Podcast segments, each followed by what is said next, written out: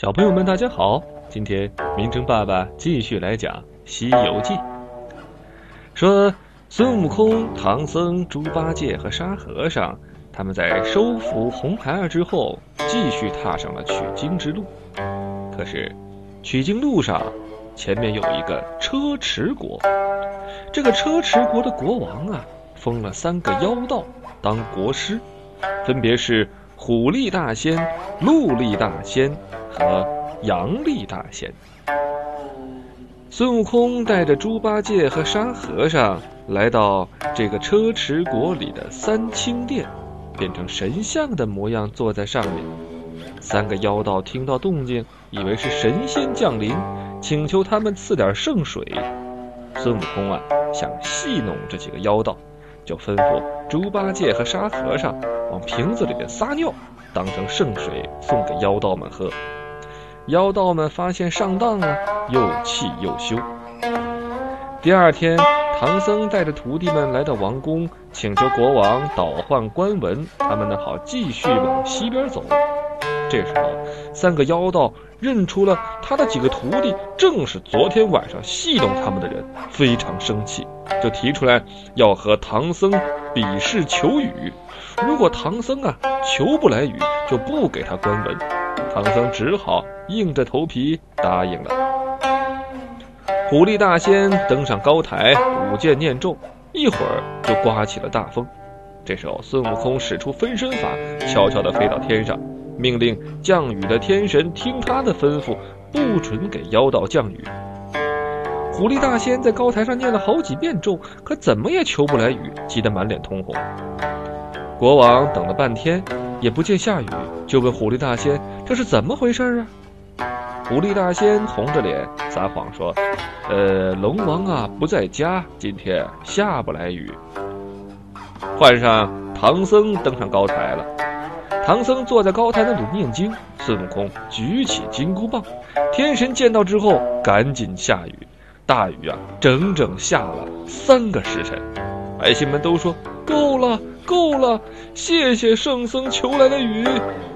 孙悟空把金箍棒往天上一举，天神立即停止降雨。城里的百姓见了，都欢呼起来。三个妖道输了一局，还是不服，于是又出来一位陆力大仙，要跟唐僧啊比试坐禅。他自知啊比不过唐僧，就变出一只小虫子来叮咬唐僧。孙悟空见了，赶紧变出一只小鸟吃掉小虫子，然后又变出一只大蜈蚣去蛰陆力大仙。陆力大仙当然坐不住了，一个跟头从高台上栽下来，跌得鼻青脸肿的。这时，杨力大仙站了起来，要跟唐僧比试隔板猜物。王后命令人们把一件锦袄放在柜子里抬上来。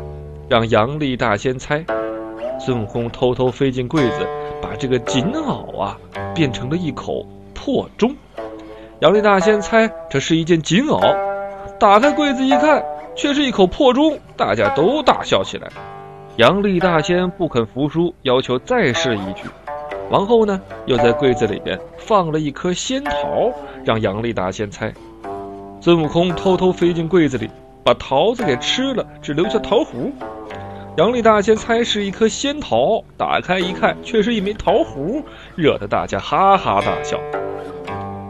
王后又把一个小道童关进柜子里，让杨丽大仙猜。孙悟空偷偷潜进柜子，施了个定身法，定住小道童，然后给小道童剃光了头，变成一个小和尚。杨丽大仙又猜错了。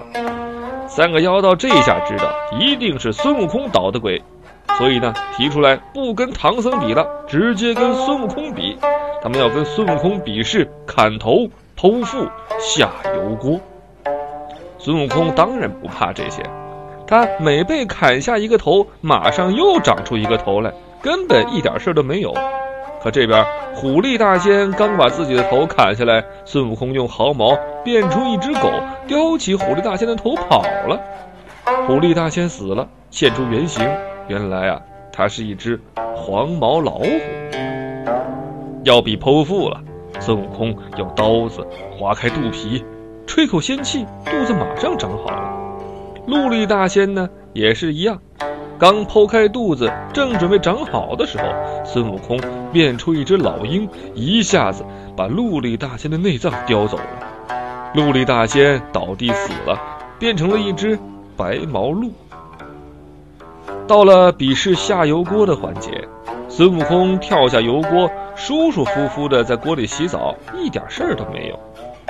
杨力大仙跳进去，孙悟空发现他也一点事儿都没有，这是怎么回事呢？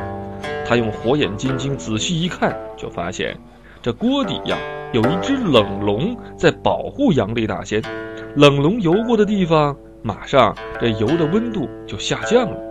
于是他想了个办法，收走了冷龙，油锅马上沸腾起来，把杨力大仙炸的只剩下一堆骨头。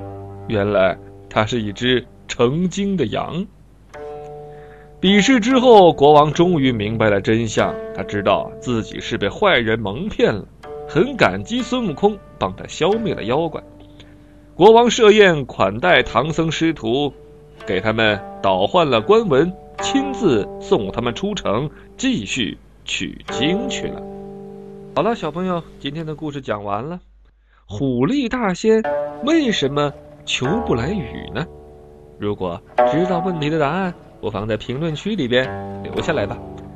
好了，如果还想知道唐僧他们又发生了什么惊险的故事，或者想听到其他的童话绘本，欢迎你关注我们或者订阅明成的睡前故事屋，我们在这里等着你。